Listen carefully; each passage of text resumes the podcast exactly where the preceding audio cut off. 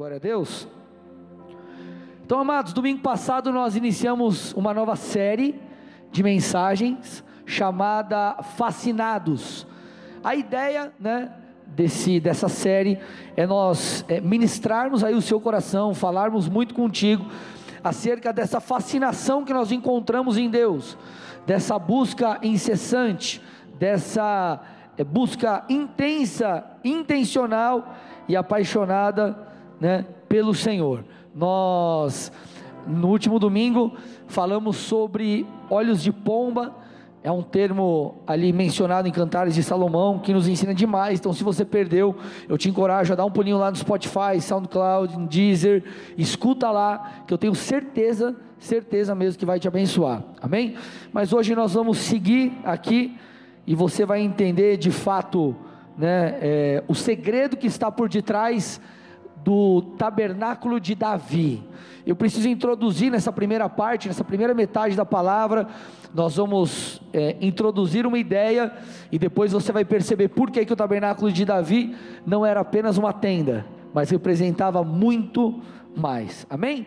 E para nós começarmos, eu me peguei, compartilhar com vocês aqui, eu me peguei refletindo nesses dias, nesses últimos dias, é, que sobre, em relação a todos esses anos de ministério que, que eu tenho, liderança, desde lá de trás, desde que eu liderava a célula, é, eu, uma das mensagens que eu mais ministrei, uma das coisas que eu mais falei, que eu sempre bati bastante, né, no bom sentido, é, foi a, a questão do relacionamento com Deus. O chamado que nós temos no Senhor e a necessidade que nós temos de viver intensamente com Cristo.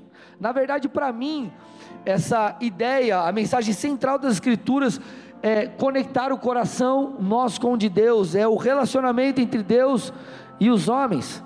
Porém, o que me parece é que de um tempo, de um tempo para cá, de alguns anos para cá, a resposta de muitos diante desse tipo de mensagem tem sido um tanto diferente.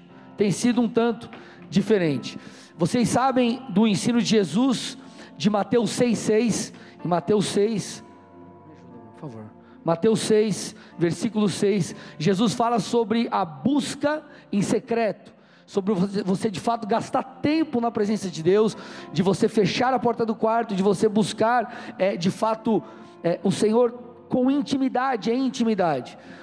Esse na verdade é um convite de Jesus para nós, é um convite de Jesus para nós, porém, devido a toda a correria, devido a, a como o mundo está hoje em dia, para muitos, esse tipo de mensagem, esse que antes era um convite de Jesus, para muitos tem soado como cobrança. Escuta o que eu estou dizendo. Para muitos tem soado como cobrança.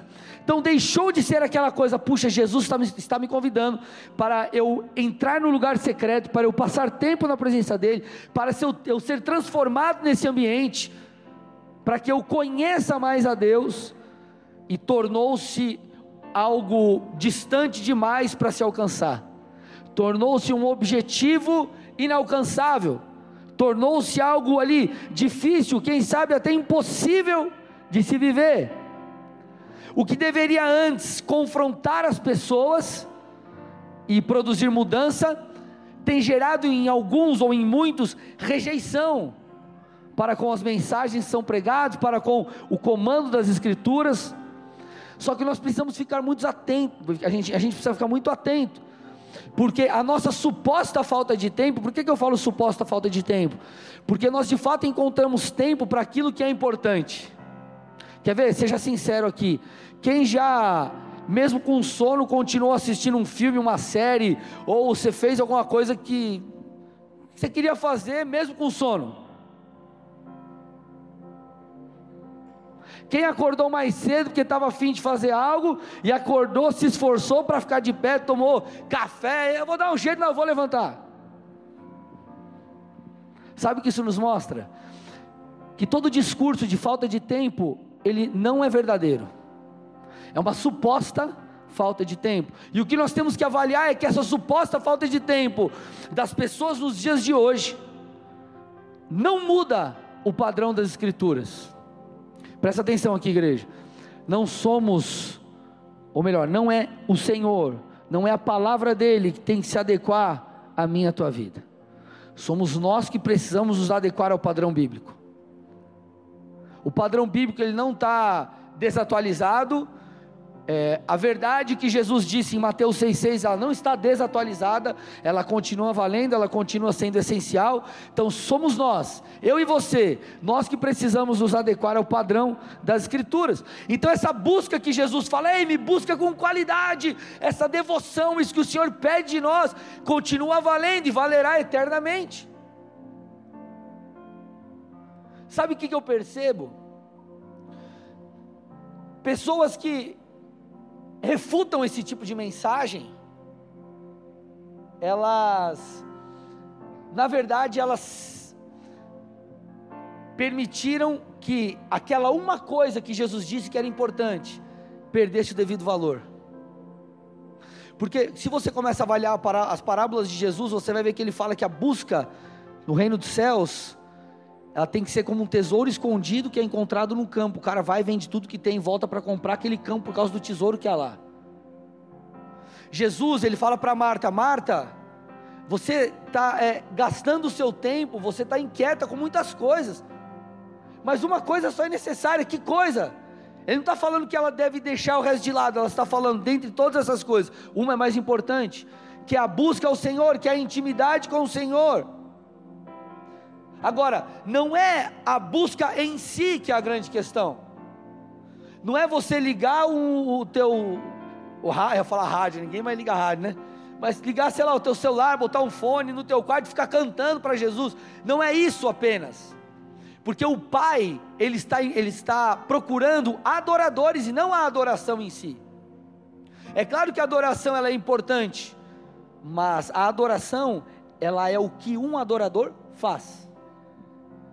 O adorador adora. O Pai está, está, está buscando adoradores que o adorem. E por que, que eu estou é, reforçando isso? Porque é possível existir adoração sem o coração do adorador.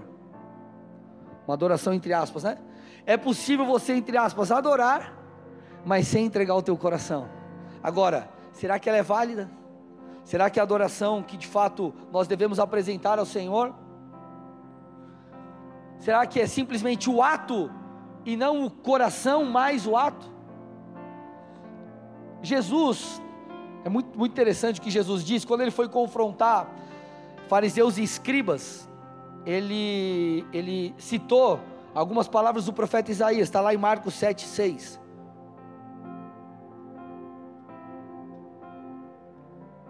Olha lá, parte B do texto. Esse povo me honra com os lábios, mas o seu coração está longe de mim.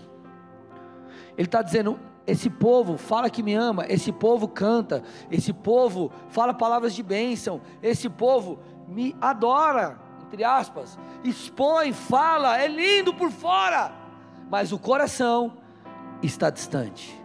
Não é uma adoração de dentro para fora, é só uma adoração externa. Só que interessante que no verso 7, põe para mim. O Senhor diz o seguinte: em vão me adoram. Então olha que interessante isso aqui, gente. Em vão me adora, uma adoração sem o coração, ela é uma adoração muitas vezes em vão, é uma adoração que nós podemos dizer muitas vezes inútil. Então, acima das suas palavras, acima das suas ações, acima do teu serviço, Deus quer o seu coração, Ele quer a sua devoção, Ele quer a sua ação, sim. Ele quer que você se esforce, sim. Muitas vezes nós teremos que buscar a Deus mesmo sem vontade, sim. Só que não pode ser regra. Você tem que ter desejo por Deus, tem que ter devoção, tem que, cara, você tem que estar apaixonado por Jesus. Nós precisamos condicionar o nosso coração a isso. É só você olhar, olha para a história da sua vida. Talvez você é apaixonado por um esporte. Você joga bola desde os seus 5 anos de idade, você tem 45. Você corre, sei lá o que você faz, várias coisas na sua vida é uma paixão desde a infância. E por que, que ela continuou sendo? Porque você cultivou. Agora, quando nós olhamos para a palavra de Deus, muitos o que? Eles começam bem, mas terminam mal. E qual que é a desculpa muitas vezes? Não, não, não, hoje eu sou cheio de responsabilidades.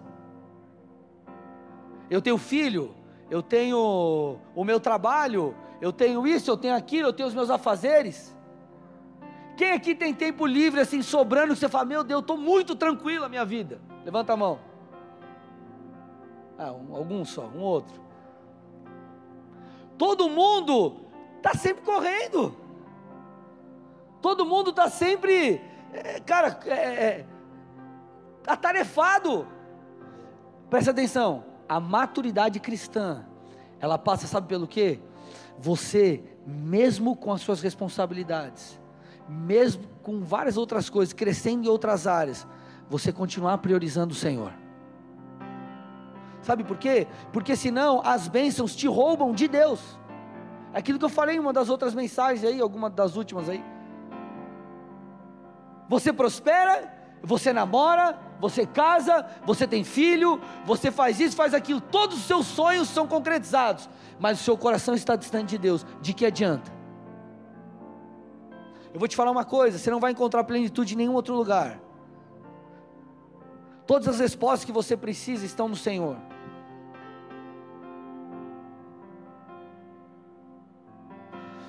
A mensagem da intimidade, ela de verdade, eu parei para avaliar esses dias. Eu falei, cara, cinco anos atrás eu pregava a mesma coisa que eu estou pregando hoje, por exemplo. Mesma ideia. E parece que a resposta era diferente. Ela, ela, ela era, para alguns talvez ela era um pouco mais profunda. Por quê? Porque talvez Jesus deixou de ser prioridade para essas pessoas.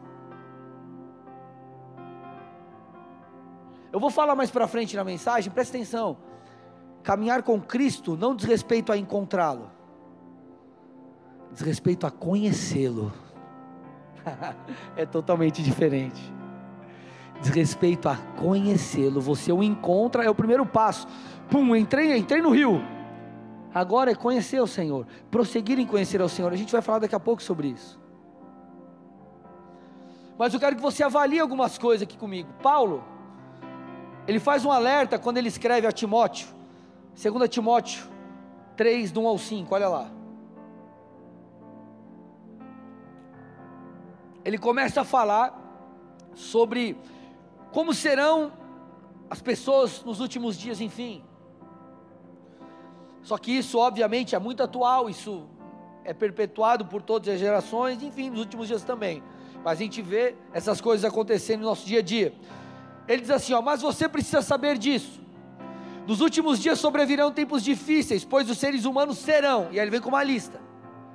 Aí ele diz assim: ó, egoístas, avarentos, orgulhosos, arrogantes, blasfemadores, desobedientes aos pais, ingratos, ímpios, sem afeição natural, implacáveis, caluniadores, sem domínio de si, cruéis, inimigos do bem, traidores, atrevidos, convencidos, mais amigos dos prazeres do que amigos de Deus, tendo forma de piedade, mas negando o poder dela.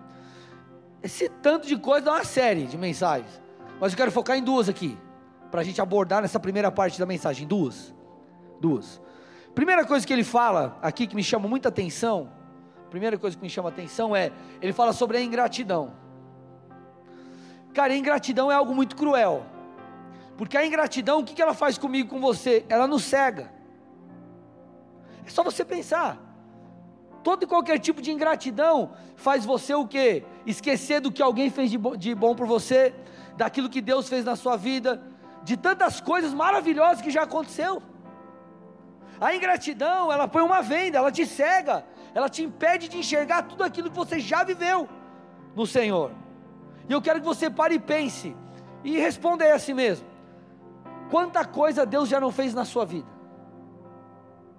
Eu estava conversando com o pastor Fabinho esses dias, acho que foi ontem, que a gente foi lá no café em Curitiba.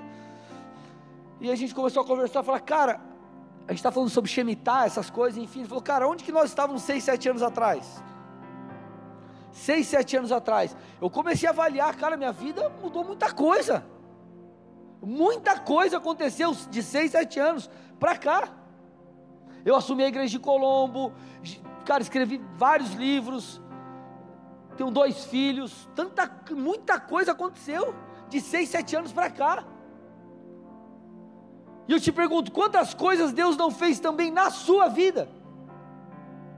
Talvez você estava penando no emprego, talvez você estava solteiro, se arrumou alguém aí uma bênção. Talvez, sei lá, cara, estava penando, patinando em alguma área. Deus, Deus trouxe livramento, Deus trouxe auxílio, enfim, Deus moveu. Quantos aqui Deus não mudou de fato a sorte dessas pessoas? Mas a pergunta que nós precisamos responder é: o que isso fez, é, ou melhor, quais foram as ações que nós tivemos depois disso? De lá para cá, nós nos embriagamos com as bênçãos, ou nós permitimos, escolhemos, de fato, colocar o Senhor, ou permitir que Ele continuasse no primeiro lugar de nossas vidas? Qual foi a nossa resposta? A resposta da bênção gerou gratidão, gerou entrega, gerou devoção, gerou paixão, gerou serviço, geraram obras, ou elas simplesmente nos afastaram, talvez não de Deus no sentido de você esquecer, não viver padrões morais ou bíblicos, mas afastou o seu coração do coração do Senhor.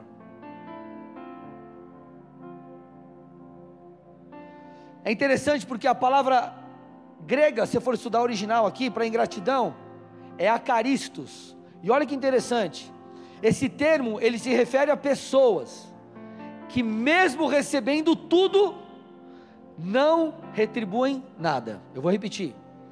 Pessoas que mesmo recebendo tudo, não retribuem nada. Sabe como Deus espera nos encontrar?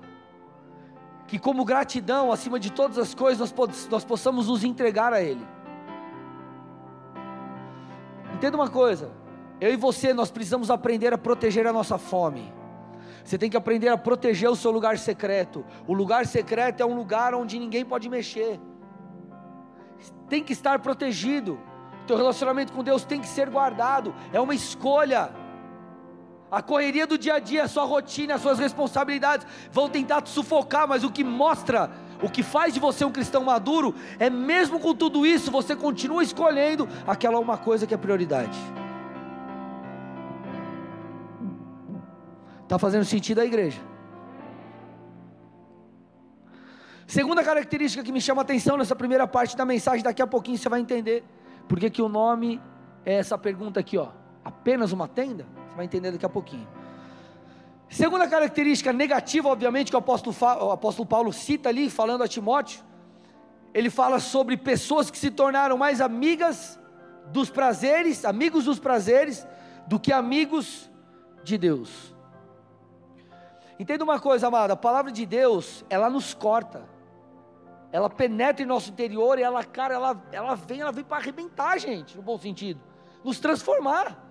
E a palavra de Deus ela exige uma resposta. E a resposta que nós damos é sim ou não. Eu aceito e mudo, ou eu rejeito e me afasto. E a mensagem da intimidade, talvez ela se tornou uma mensagem que tem gerado rejeição, porque outras coisas têm tomado o lugar do Senhor. E às vezes não diretamente, às vezes não é aquela coisa, ah, o pecado me afastou e tudo mais, agora eu vivo os prazeres da carne. Muitas vezes não é isso. Muitas vezes é a nossa autossuficiência. Ah, eu encontrei Deus, já sei como quer servir a Jesus, eu dou meu dízimo, eu sirvo na minha escala, eu faço o que eu tenho que fazer e está tudo bem. Eu já sei viver a vida cristã, mas quem te falou, quem nos ensinou que a vida cristã é viver e só encontrar Deus está tudo bem, agora está tudo resolvido. A vida cristã fala de uma busca contínua, de uma busca apaixonada pelo Senhor. Porque das duas, uma, ou nós continuamos falando a verdade, pregando o evangelho real e genuíno, mostrando de fato o presente que o Senhor nos dá, porque o grande presente que Deus nos deu, através de Jesus, através do Filho, foi novamente nos conectar consigo mesmo. O Pai, através do Filho, nos reconciliou consigo mesmo e nós temos acesso ao Senhor. Todas as duas uma, nós pregamos a verdade e confrontamos as nossas escolhas, ou nós olhamos e falamos: não, hoje o mundo é diferente, então vamos adaptar a palavra à nossa realidade. E o que, que a gente vai viver? Um evangelho raso. Estão me ouvindo aí, gente? Estão vivos? Deus.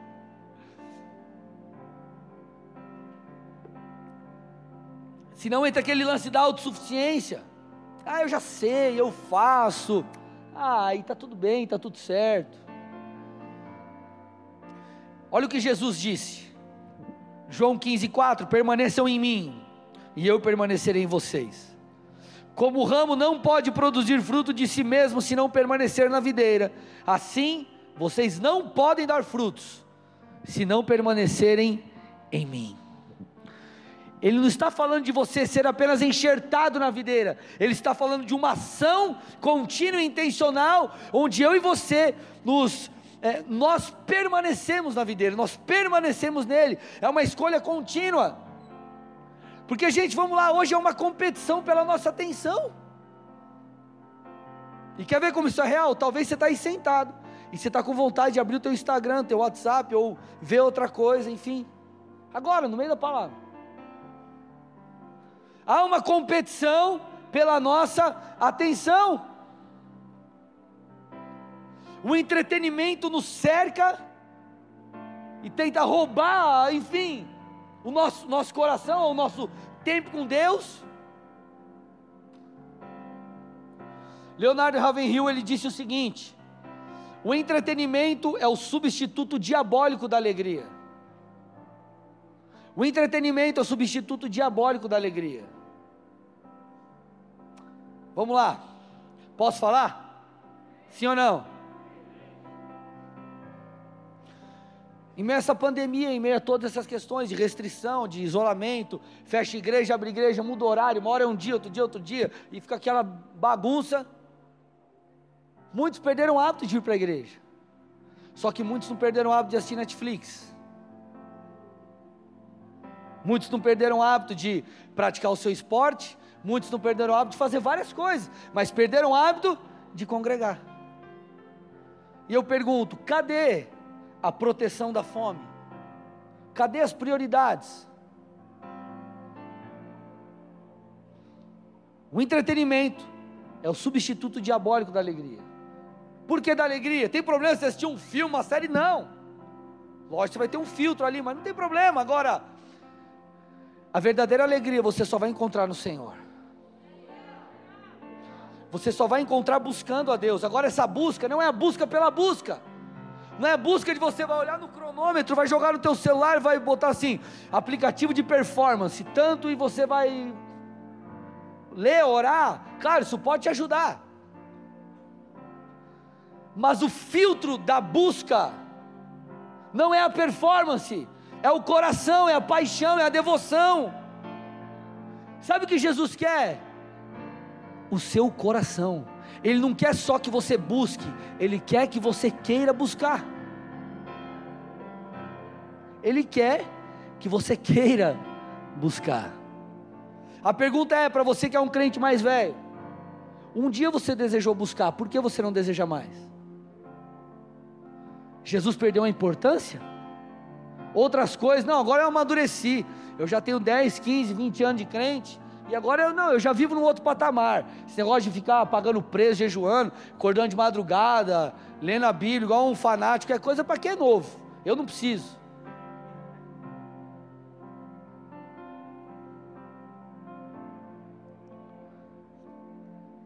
Você vai entender agora o porquê do nome, da mensagem.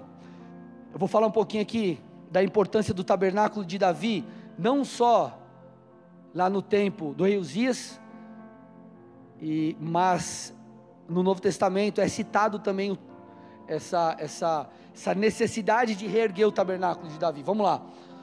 Amós 9, 11 e 12. Parte 2 da mensagem agora, tá? Naquele dia, levantarei o tabernáculo caído de Davi.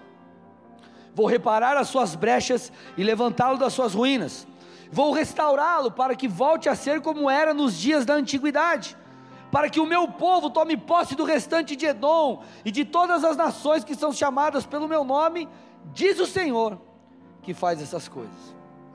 O que nós percebemos aqui? Amós, um dos profetas menores, ele revela o anseio de Deus para que o tabernáculo de Davi fosse restaurado. Agora, o tabernáculo de Davi ele era totalmente diferente de todo e qualquer outro edifício edificado na palavra de Deus para ser ou tornar-se a casa do Senhor. Ele é diferente. Sabe como era o tabernáculo de Davi? Era uma tenda com a arca da aliança. Só. Uma tenda com a arca da aliança colocada lá dentro. Deus ele não estava preocupado com o que tinha no tabernáculo de Davi. Ele estava preocupado, o que ele queria reerguer era o que acontecia no tabernáculo de Davi. Você vai entender daqui a pouco, porque há uma diferença do tabernáculo de Davi, do tabernáculo de Moisés, do templo de Salomão, enfim. Davi, ele trouxe a arca da aliança de volta para Israel.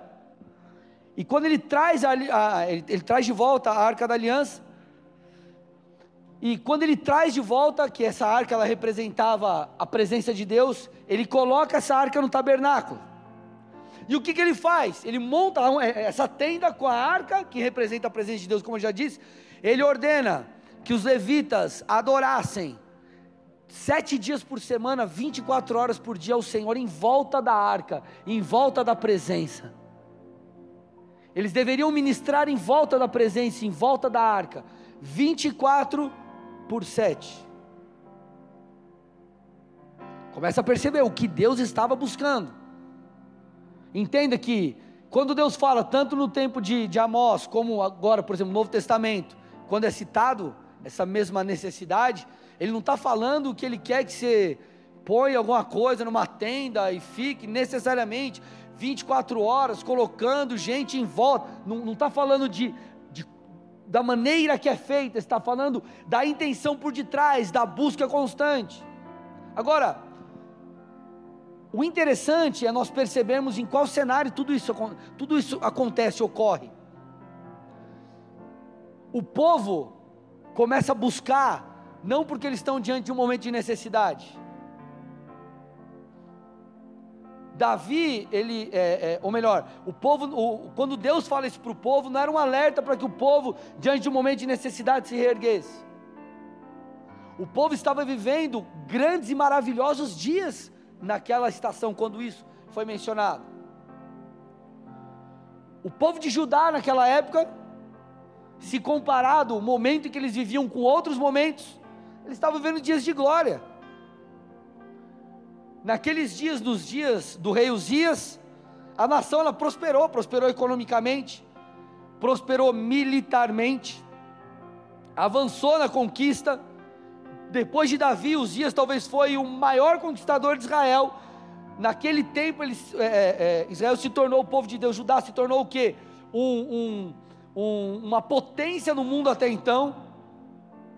Porém, mesmo diante de momentos de avanço financeiro, avanço na conquista, o avanço, Deus disse através do profeta Amós: Eu tenho saudade daquilo que acontecia no tabernáculo de Davi. Mas nós estamos prosperando, estamos crescendo, as promessas estão se cumprindo. Eu tenho saudade daquilo que acontecia no tabernáculo de Davi.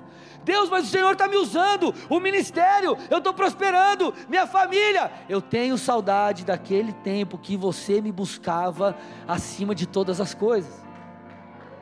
Se é para Jesus, tem que ser forte, aleluia.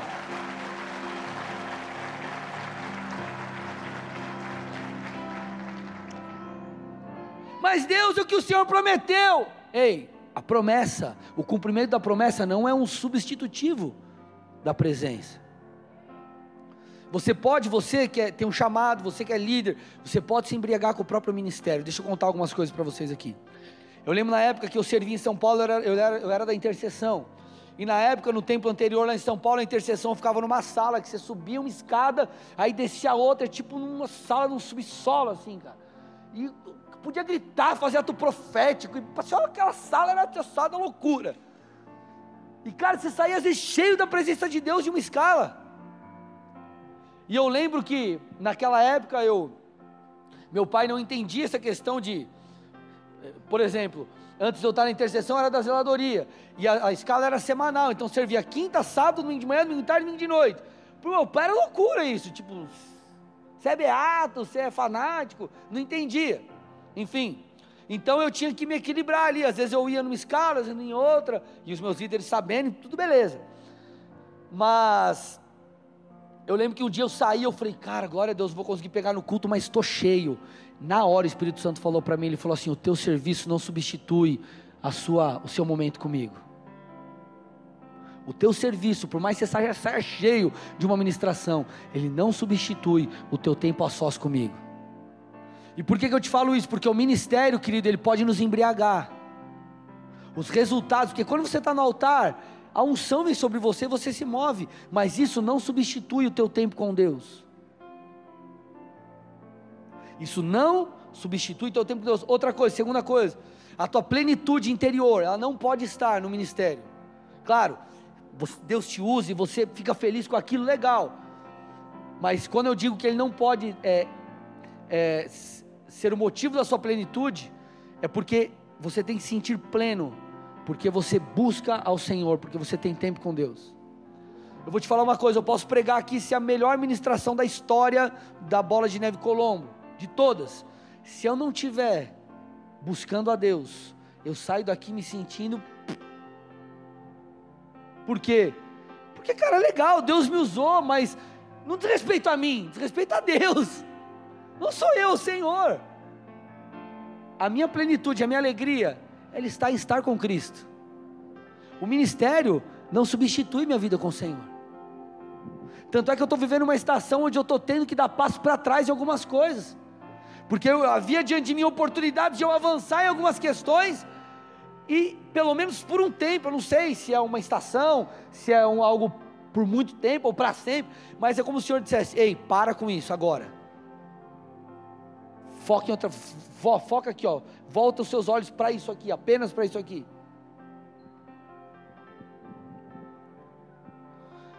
Como eu disse, talvez você esteja vivendo os melhores dias da sua vida. Mas o Senhor talvez esteja falando para você: Ei, eu estou sentindo falta daquele tempo onde você ficava na minha presença me adorando, me buscando, quando eu era tudo para você. Porque talvez naquela época você não tinha nada, mas Ele era tudo. E hoje você tem tudo, mas é como se não tivesse nada. Vocês estão aqui ou não? Presta atenção. O tabernáculo de Moisés era uma obra-prima cabulosa. Vai estudar na palavra para você ver. Era tão sinistro que a Bíblia diz que o homem por si só não poderia dar conta de concluir aquela obra, de fazer, dar conta daquilo. Os artesãos, as pessoas ali envolvidas precisavam ser cheias do Espírito Santo, precisavam ser divinamente inspiradas para darem conta da, da, da obra, de concluir aquilo lá. O templo de Salomão ouro em abundância, metais, cara, para para avaliar o negócio sinistro. Mas o tabernáculo de Davi era uma tenda com a arca no meio. Não tinha nada de exuberante lá. Pastor, onde você está querendo chegar? Enquanto o tabernáculo, enquanto o atrativo do tabernáculo de Moisés e do templo de Salomão eram as construções em si, no tabernáculo de Davi, o atrativo era a presença de Deus. Enquanto no templo de Salomão, eu vou repetir. Enquanto no templo de Salomão, no tabernáculo de Moisés, o atrativo era a construção em si. No tabernáculo de Davi, o atrativo era a presença de Deus, era a glória de Deus, era a unção, era aquilo que era manifesto naquele lugar. E talvez você está olhando para tudo aquilo que você até construiu para o Senhor, porque o, o tabernáculo de Moisés era uma casa para Deus, o templo de Salomão também, beleza? E talvez você está olhando para tudo aquilo que você construiu para Deus, o seu ministério, tantas coisas, e você está falando uau, e Deus está olhando para o seu coração e falando, ei, eu não estou olhando para aquilo, eu estou olhando para dentro de você. Eu não estou olhando para aquilo que você construiu, eu estou olhando para você porque a construção vai ser consequência de você ser alguém apaixonado por Deus.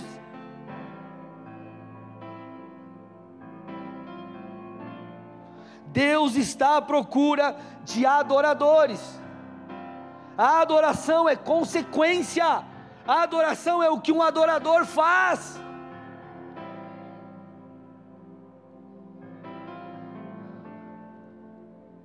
Se você perguntasse para mim, pastor, quais são os dois personagens bíblicos que você mais gosta? Tirando, obviamente, nosso Rei Jesus, né? Que ele está acima de. Ele é outro, outro patamar. Jesus. Eu gosto muito de Paulo e de Davi. Tem coisa que eu leio que Paulo escreve que eu fico. Você fica matutando e o negócio é coisa de louco. E o que chama mais a minha atenção em Davi era a sua devoção. Cara, Davi era um rei. Davi, ele tinha muitas responsabilidades. Davi, enfim. Mas a devoção dele a Deus estava acima de todas as coisas. Tanto é que eu acredito essa ser uma das chaves. Ou melhor, uma, uma da, um, um dos motivos pelos quais o Senhor chamou Davi de um homem segundo o meu coração. Por mais que Davi não tenha sido alguém perfeito. Olha, olha, olha a profundidade do que esse camarada diz, Salmos 27, 4. Nós vemos esse texto na mensagem passada, mas eu quero mais uma vez fazer uso dele. Uma coisa peço ao Senhor, ele diz, e a buscarei. Então eu vou pedir, eu vou buscar, ele está estabelecendo ali um compromisso. Que eu possa morar na casa do Senhor todos os dias da minha vida, para contemplar a beleza do Senhor e meditar no seu templo. Primeira coisa aqui, ele está falando assim: ei, eu quero morar na casa de Deus. Vamos lá. Morar na casa de Deus. Ele não estava falando que ele queria passar um final de semana na casa de Deus. Ele falou que ele queria morar lá. Ele queria morar lá. Todos os dias da sua vida. Qual que é o detalhe? Lá não tinha um aposento para um rei. Como era a casa de Deus? Uma tenda, com uma arca. É como se Davi dissesse: Eu só me preocupo com a presença. A presença de Deus está acima de todas as coisas. Quando Davi peca, ele não pede, pede para Deus ter misericórdia, ele não perdeu o reinado. Ele fala: Deus, eu não quero perder o seu espírito, eu não quero perder você.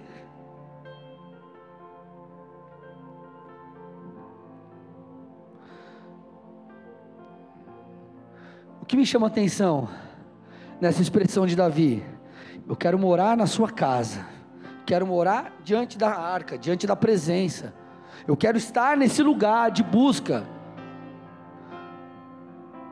Isso me faz compreender que buscar a Deus constantemente não é, não pode ser, não deve ser algo chato, monótono e repetitivo.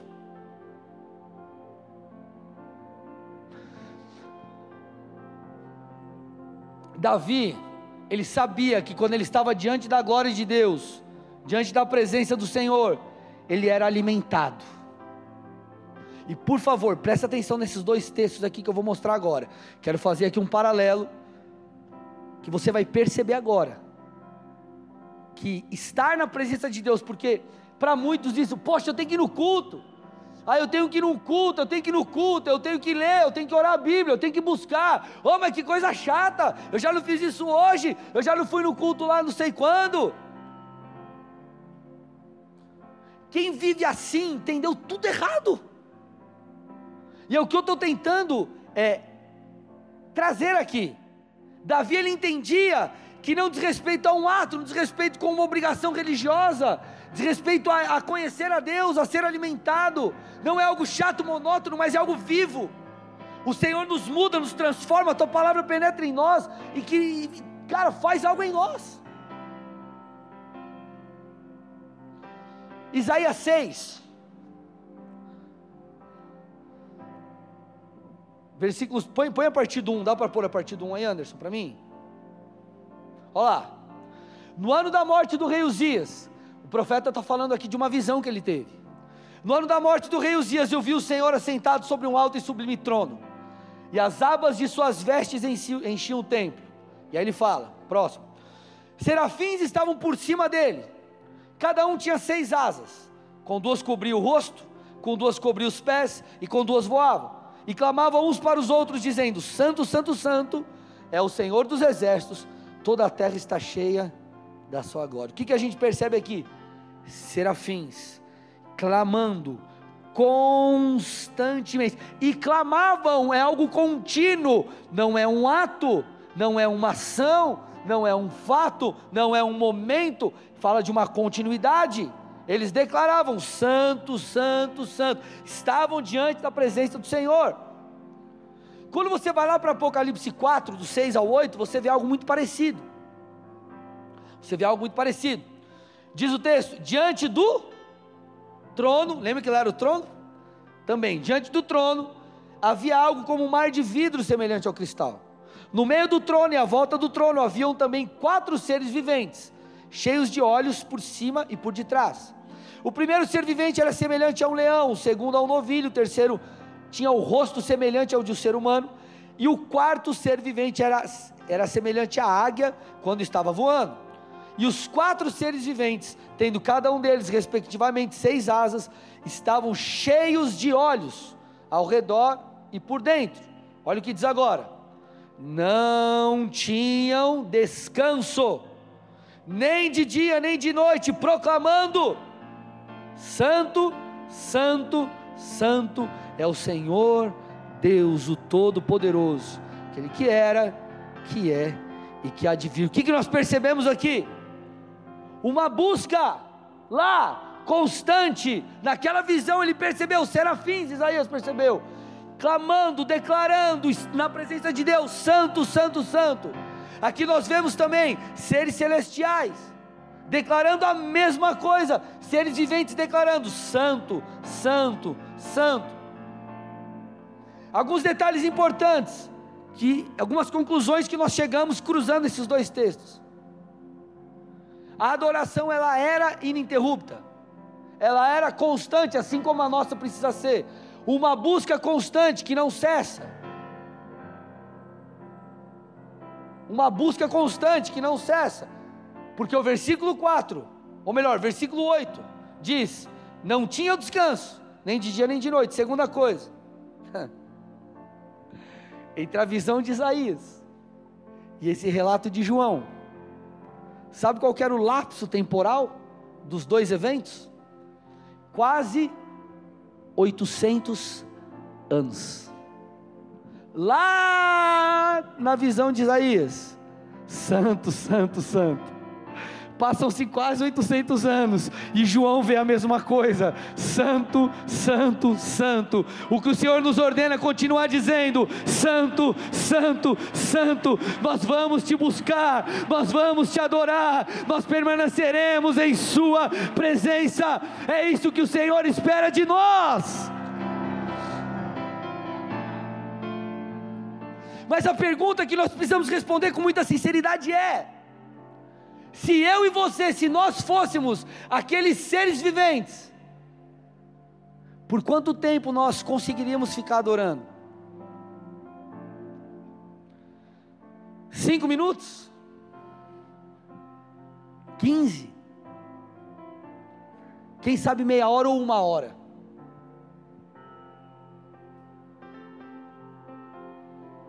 Ah, mas é chato, né? Culto toda hora reunião toda hora, é célula toda hora, é ler a Bíblia, é orar, ai, que coisa. Se a sua resposta é essa, eu tenho que te falar uma coisa: está tudo errado dentro de você. Está tudo errado dentro de você. Porque a única coisa que faria com que aqueles seres celestiais permanecessem naquele lugar de adoração e de intimidade. A única coisa que faria eles permanecer ali é receber constantemente algo de Deus enquanto contemplam, enquanto adoram. Enquanto você busca Deus, não importa se você sente ou não, você está sendo alimentado. Você está recebendo algo que vem do alto. Nós somos alimentados enquanto contemplamos. O problema é que nós achamos, eu já falei isso em algumas ministrações, que o pão vivo que desceu do céu, Jesus, essa busca, é, é, é como um fast food, uma comida de micro-ondas que você põe, aperta três minutos, está tudo bem. Só que nós continuaremos sendo confrontados pelas Escrituras. A verdade dita por Jesus de Mateus, em Mateus 6,6: Ei, fecha a porta do teu quarto, busca a Deus secreto. Ela vai continuar valendo enquanto você for solteiro, depois você casar, depois você tiver filhos, quando você começar a trabalhar ou sem emprego nenhum, fazendo faculdade, TCC ou não. Porque Ele não é o último, Ele não é um apoio, Ele não é um suporte, Ele é Deus, Ele é Senhor, Ele é tudo.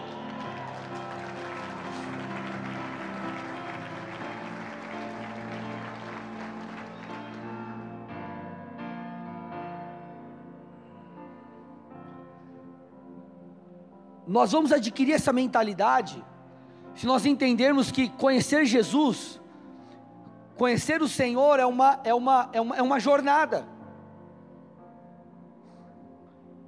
Não diz respeito a encontrá-lo, diz respeito a conhecê-lo. Perceba que interessante, Oséias 6,3. Põe para mim lá. Oséias 6, 3. Conheçamos e prossigamos ele diz: conheçamos e prossigamos. Conheça, mas continue conhecendo. Conheça e prossiga em conhecer o Senhor. Nós precisamos entender essa verdade.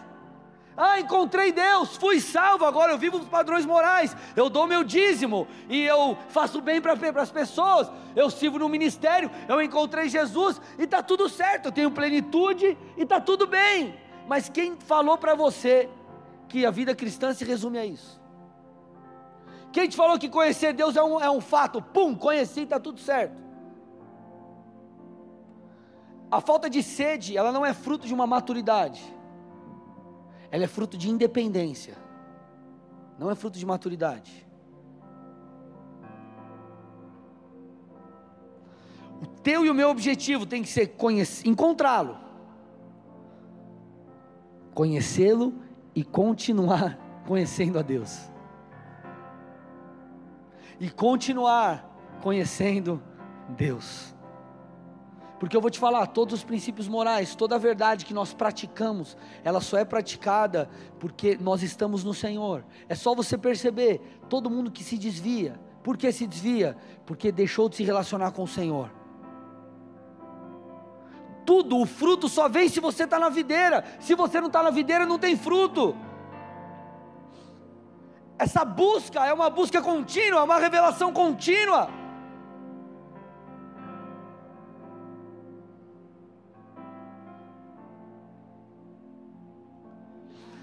Quando Paulo está discursando ali, diante do rei Agripa, ele começa a falar, contar um pouco de como foi a sua conversão.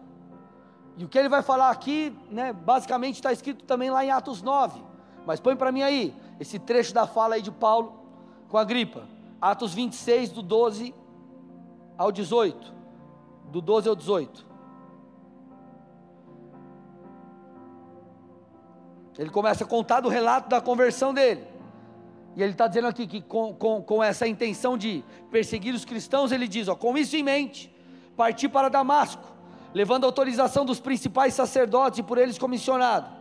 Ao meio-dia, ó rei, enquanto eu seguia pelo caminho, eu vi uma luz do céu, mais resplandecente do que o sol, que brilhou ao redor de mim e dos que iam comigo. E caindo todos por terra, ouvi uma voz que me falava em língua hebraica: Saulo, Saulo, por que você me persegue? É duro para você ficar dando coices contra os aguilhões. Então eu perguntei, Senhor, quem é você? Ao que o Senhor respondeu: Eu sou Jesus a quem você persegue. Mas levante-se e fique em pé. Eu apareci, ah, irmão, olha agora aqui, ó. Eu apareci a você para, para constituí-lo ministro e testemunha, tanto das coisas em que você me viu, como daquelas pelas quais ainda lhe aparecerei. E ele continua dizendo: Só que o que me chama a atenção é justamente esse trecho aqui que nós acabamos de ler. É isso que me chama a atenção. Paulo foi tremendamente impactado. Antes, Saulo foi tremendamente impactado pela visão que ele teve. Ele estava perseguindo, indo perseguir cristãos em Damasco, com autorização ali. E aí o que, que ele faz? No meio do caminho, na estrada, ele tem uma visão. E Jesus fala: Ei, você está perseguindo a mim. Aí tem toda aquela história que você sabe que ele perde a visão, fica cego, enfim. E ali ele realmente tem um encontro com Jesus. Só que olha que interessante. Põe para mim aí o versículo 16. Ele teve um encontro com Deus, com Jesus. Ele teve um encontro com Jesus. Ali ele encontrou. Só que olha o que Jesus disse para ele: Eu apareci a você para constituí-lo ministro e testemunha. Ou seja, eu apareci a você e eu, eu te chamei para você ser o meu ministro, para você ser minha testemunha das coisas que você me viu. Cadê?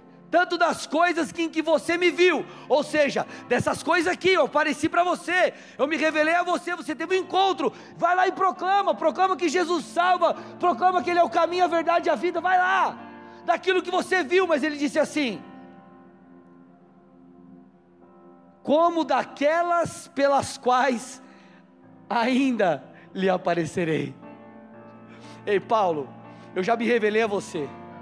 Eu sei que isso que eu já mostrei para você, você vai proclamar, eu te chamei para ser meu ministro, minha testemunha. Mas, Paulo, não é só isso. Eu tenho mais para te mostrar, Paulo. Eu tenho mais para derramar. Eu quero me revelar mais, para que você continue falando das coisas que eu ainda vou te mostrar das coisas que, daquilo que eu vou revelar a você, e é o que o Senhor está falando para mim, ei, bola de neve Colombo, eu já me revelei a você, você, você já me encontrou, você já foi salvo, você já teve experiências, mas ainda há coisas maiores, há coisas que eu quero mostrar a vocês, mas é necessário sede, é necessário entrega, oh Jesus. Eu apareci a você para constituí-lo ministro e testemunha, tanto das coisas que você me viu, como daquelas que ainda lhes aparecerei, que eu ainda vou te mostrar. É amado, conhecer Deus não é, uma, não é um evento, é uma jornada, não é um evento. Ele não pode ser uma necessidade tua que foi saciada. Você precisa constantemente ter uma necessidade dele.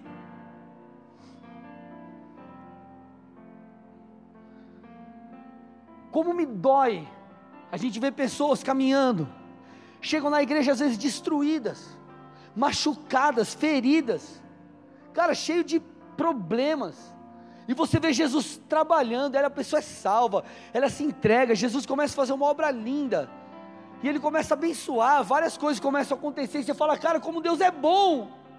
E aí a pessoa vai, caminha, aí daqui a pouco ela entra no ministério e vai no ministério e se entrega e não falta escala e se dedica e se doa. Puxa, eu vou retribuir, eu vou demonstrar minha gratidão a Jesus. O que ele fez por mim não tem preço. E aí o tempo passa, aí essa pessoa entende que ela precisa cuidar de outra, se torna uma líder, se torna um diácono, enfim. Daqui a pouco o que acontece? Ah, eu cheguei no patamar que eu queria. Eu cheguei onde eu queria. Eu já sou maduro. Eu já tenho cargo, eu já tenho isso, eu já tenho aquilo, eu não preciso mais de Deus. Eu não preciso mais servir com tanta intensidade. Eu tenho as minhas responsabilidades. Ei, querido, todo mundo tem. É nessas coisas que nós provamos o lugar que Jesus está em nossas vidas.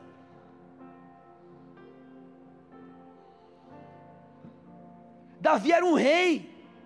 Ele tinha uma nação para cuidar e ele disse: Uma coisa eu peço ao Senhor, eu buscarei, que eu possa morar na casa do Senhor todos os dias da minha vida e ele diz para contemplar, para contemplar a beleza do Senhor e meditar no seu templo. Esse homem não estava fascinado por aquilo que ele construiu, ele estava fascinado por Deus. Cara, ele queria morar numa tenda, ele queria morar num lugar onde ele só tinha a arca, porque ele falou: Isso aqui importa mais do que todas as outras coisas. Ei Deus, uma escala de valor, isso aqui é prioridade. Mas Davi, você não vai ter um lugar para dormir, não importa. Eu quero Deus. Eu quero Deus. Ei, meu irmão, você vai ser provado em muitas coisas. Isaac foi a bênção de Deus para Abraão, simbolizou, cara, é, é, o simbolismo de Isaac era algo tremendo.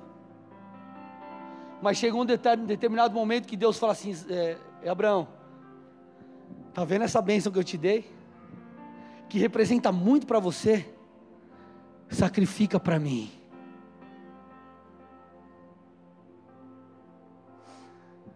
Você não vê Abraão titubeando. Você vê um Abraão decidido. E ele vai, quando ele está prestes a imolar Isaac, o Senhor diz: Ei, para, agora eu conheço o teu coração, eu sei que eu posso confiar em você. Ei, meu irmão, posso te falar uma coisa? Nós seremos testados pelas bênçãos que nós recebemos, nós seremos testados por aquilo que o Senhor nos tem dado. Talvez será o maior teste da sua vida e da minha vida, porque antes nós não tínhamos algo para renunciar, e hoje nós temos. E se Deus fala, me dá, aí dói.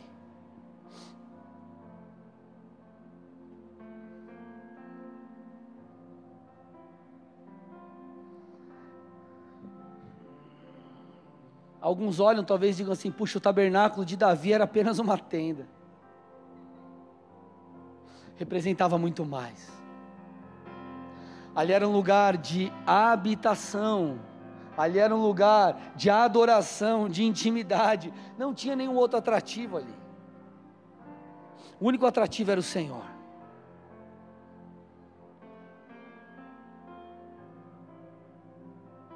Então quero te perguntar nessa noite: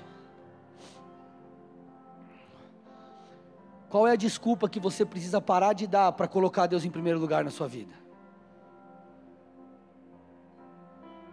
Qual é a desculpa que você precisa parar de dar para colocar Deus em primeiro lugar na sua vida? Feche seus olhos, cubra sua cabeça em nome de Jesus.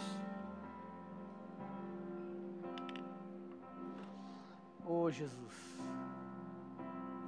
Shekandarabarabá,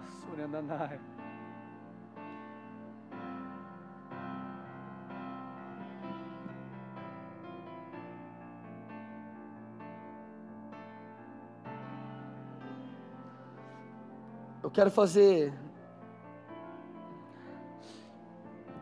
duas orações. A primeira é por você que está visitando essa igreja pela primeira vez.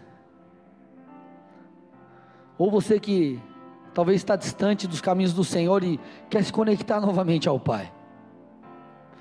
Você que está aí na internet e talvez, quem sabe, alguém compartilhou esse link e você acessou aí e está assistindo. Eu quero que você tenha a oportunidade de ter um encontro com Deus. Não é se tornar membro de uma igreja ou qualquer outra coisa parecida, é claro, você vai ser muito bem-vindo, muito bem-vinda aqui. Mas eu quero que você tenha um encontro real com Jesus, porque Ele é de verdade. Se nessa noite você deseja entregar o teu coração, a tua vida e tua história ao Senhor, eu quero que você faça algo muito simples, muito simples. Todos de olhos fechados e cabeça baixa, por gentileza. Eu queria que você colocasse a mão no seu coração, aí onde você está presencialmente ou aí na internet, coloque a mão no seu coração e repita uma oração comigo. Diga assim: Senhor Jesus. Senhor Jesus. Nessa noite. Nessa noite. Eu reconheço. Eu reconheço a necessidade. A necessidade que eu tenho do Senhor. Que tenho do Senhor. Eu te peço, meu Pai. Eu te peço, perdão meu Pai. pelos meus pecados. Perdão pelos meus pecados. Te peço também. Te peço também. Escreve meu nome. Escreve meu nome no livro da vida. No livro da vida. Faça tudo novo. Faça tudo novo. Eu quero não apenas te encontrar. Eu quero não apenas te encontrar. Mas eu quero te conhecer. Mas eu quero te conhecer. E prosseguir te conhecendo. E prosseguir em te então conhecer. me guia a partir de hoje. Então me guia a partir de nome hoje. De Jesus. Em nome de Jesus. Pai, eu entrego essas vidas a Ti. Em resposta a essa oração, a essa confissão, eu peço, meu Pai, abençoa-os, toca-os, que eles sejam cheios de Tua presença. Que eles sintam o Teu toque agora, Pai, muito mais profundamente do que eu senti lá em novembro de 2003. Minha vida nunca mais foi a mesma. Eu libero o Teu favor sobre essas pessoas, tanto no presencial como na internet. Eu te peço, conduza-os por esse caminho, em nome de Jesus. Amém. Dê uma salva de palmas ao Senhor. Amém.